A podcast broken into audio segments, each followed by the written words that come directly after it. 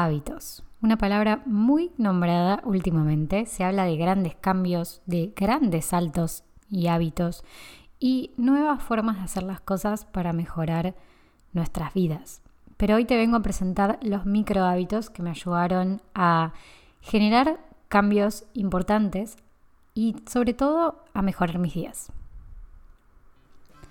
Hola, soy Julieta Pelicioli, cofundadora de Regiar Branding, agencia y academia donde ayudamos a emprendedores y profesionales independientes a crear estrategias de comunicación y a organizar sus negocios de forma digital y simple. En este podcast vamos a compartirte un mix de consejos, acciones y experiencias sobre creatividad, productividad y marketing para que puedas disfrutar de cada avance de tu negocio. Vamos con el episodio de hoy. Hola, hola, bueno, comenzamos el episodio de hoy en el que vamos a hablar de estos micro hábitos. Frecuentemente asociamos grandes éxitos con grandes esfuerzos y este es un mito que a tu mente le está haciendo mal y le está pesando un montón. Porque si dependemos de grandes esfuerzos, entonces significa que hay que hacer muchos sacrificios y no es tan real.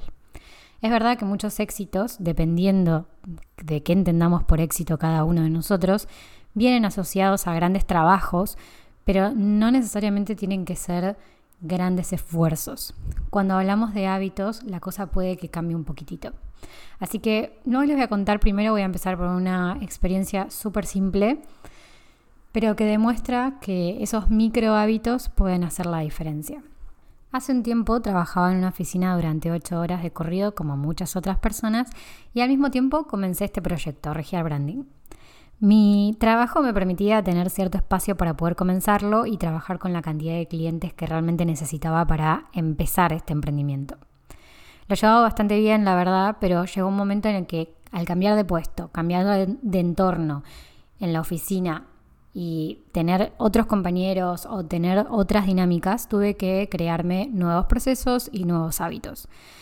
La realidad es que este trabajo, como a muchas personas le puede llegar a pasar, dependía de que muchas veces entrase gente al, lugar, a la oficina en sí.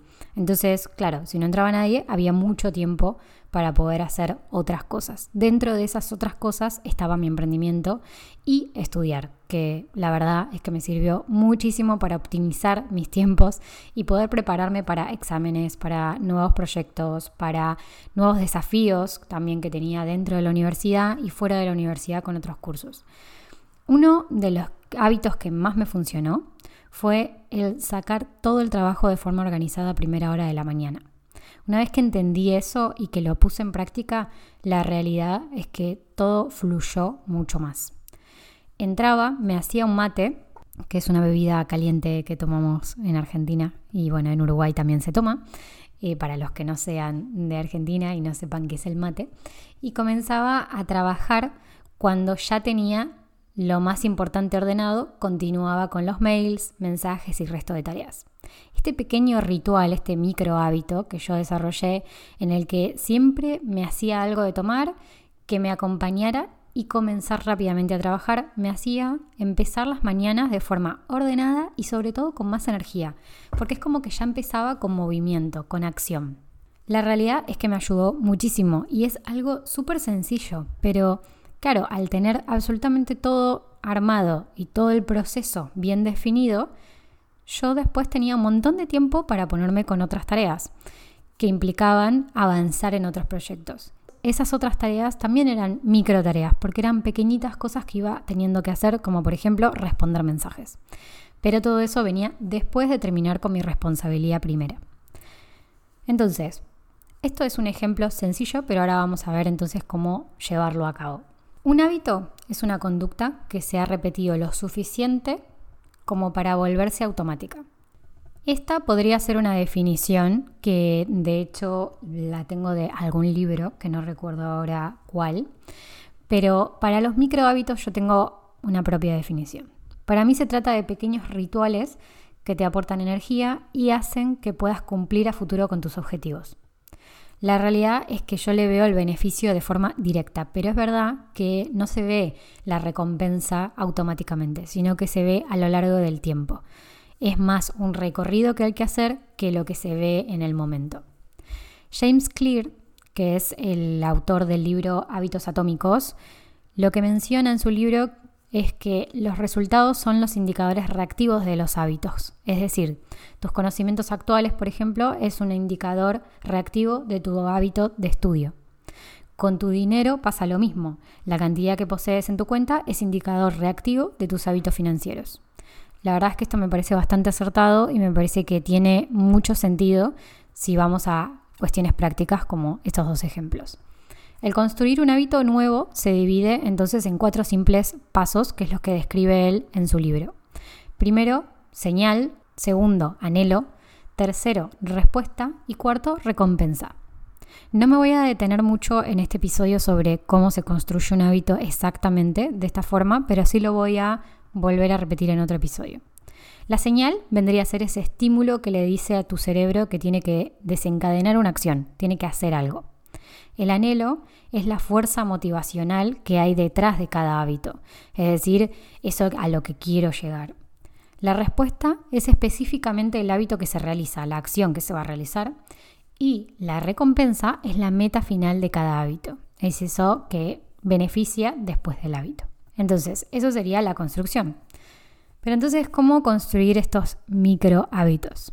Vamos a basarnos, por supuesto, en esta, en esta teoría de estos cuatro pasos, pero primero quiero que piensen en sus deseos. ¿Qué es lo que desean conseguir a largo plazo? Por ejemplo, quiero calma en mis mañanas, quiero ordenar mis ideas, quiero gestionar mejor mis días, quiero sentirme en equilibrio con mi vida personal y trabajo, quiero tener más tiempo, que es algo muy común, quiero salir rápido de mi casa y llegar temprano a los lugares.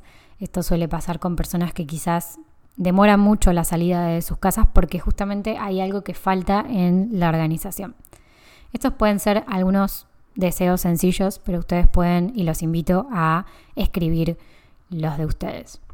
Vamos a utilizar en este caso el método FOG, que me parece que es muy sencillo, muy práctico, muy al hueso para poder desarrollar estos micro hábitos. Se trata de asociar hábitos entre sí para poder conseguir mejores resultados y aquí es donde entran mis micro hábitos. Lo que debemos hacer es unir hábitos actuales con hábitos nuevos. Ejemplo, con lo que les contaba antes sobre mi trabajo. Después de hacerme el mate o el café o el té de la mañana, este es un hábito actual, voy a comenzar con la organización del trabajo pendiente. Este es mi micro hábito nuevo. En lugar de abrir el mail, ponerme a, ver los, los correos nuevos, en lugar de, por ejemplo, ponerme a ordenar el escritorio o mm, ponerme a hablar con un compañero o simplemente abrir y empezar a ver qué trabajo tengo pendiente, pero no ordenarlo para poder comenzar a trabajar, lo que hice fue encadenar este hábito de hacerme algo para desayunar con la organización, sin abrir ninguna de las otras cosas antes, sin hacer ninguna de las otras cosas antes. Otro ejemplo, después de terminar la primera tarea de la mañana, este es un hábito actual, voy a meditar tres minutos. Esto es un micro hábito nuevo. Esto lo que quiere decir es que no tenemos que hacer grandes cambios en nuestra rutina, sino que en realidad lo que hacemos es sumar pequeñas acciones a acciones que ya desarrollamos de forma natural y de forma automática. Pero si las asociamos, lo que hacemos es decirle a nuestro cerebro que tiene que hacer algo más después de esa acción. La clave está en vincular la nueva acción con un hábito que ya realizamos diariamente. El método FOG más que nada lo que nos dice es que tenemos que ser muy específicos, es decir, colocar bien esa meta, escribirla, definirla tan clara que se pueda desglosar en pequeñas acciones, o sea, qué es lo que quiero alcanzar y cuáles son las acciones que me llevarán a esa meta. Simplificar como el corazón de este método, que lo que dice Fogg en ese sentido es que tenemos que buscar que sea lo más sencillo posible para nosotros, para nuestro cerebro, para la asociación, todo tiene que ser bastante sencillo. Te recomiendo que si es algo que lo ves complicado de hacer, que con el correr de los días no te va saliendo, te recomiendo que te fijes si no hay que desglosarlo en acciones más pequeñas todavía. Y por último, lo que dice Fogg es que hay que incorporar un detonante. Tenemos que crear ese detonante, puede ser justamente como detonante algún hábito anterior a, lo que vamos a realizar, a este micro hábito que vamos a realizar, que sea muy claro. Y si no es muy claro, igualmente incorporar otro tipo de detonante, como por ejemplo una alarma que nos suene a esa hora específicamente todos los días. En ese caso ya tendríamos ese detonante. La verdad es que invita mucho este método a crear nuevos hábitos más pequeños que signifiquen poco en la diaria, pero que construyan un diseño mucho más profundo y mucho mejor asociado a lo que nosotros queremos conseguir a futuro, ¿no? En el tiempo. Que no vamos a ver resultados claros y marcados en el primer momento, pero te puedo asegurar que si lo haces de forma constante y te comprometes con el proceso, vas a ver grandes resultados después. Lo importante es que sigas estos pasos, que primero definas qué es lo que querés hacer, qué es lo que querés conseguir, cuáles son las acciones que te van a llevar, que vos crees que te van a llegar, llevar a, a este resultado. Si no tenés muy claras las acciones, también te recomiendo que puedas hablar con otras personas que quizás ya lo consiguieron y que te puedan dar sus ideas, sus tips, qué es lo que hacen y comenzar a diseñar este proceso con los hábitos que normalmente hacemos en automático y que le podemos incorporar nuevos y más pequeños para poder llegar a resultados que queremos lograr. Me encantó poder compartirles sobre los micro hábitos, mi pensamiento sobre esos micro hábitos y lo que fui construyendo en este tiempo. Voy a dejar una encuesta en Spotify, acá abajo, si estás en Spotify, me encantaría saber si querés saber más sobre hábitos, productividad, qué es lo que te interesa al respecto de este tema.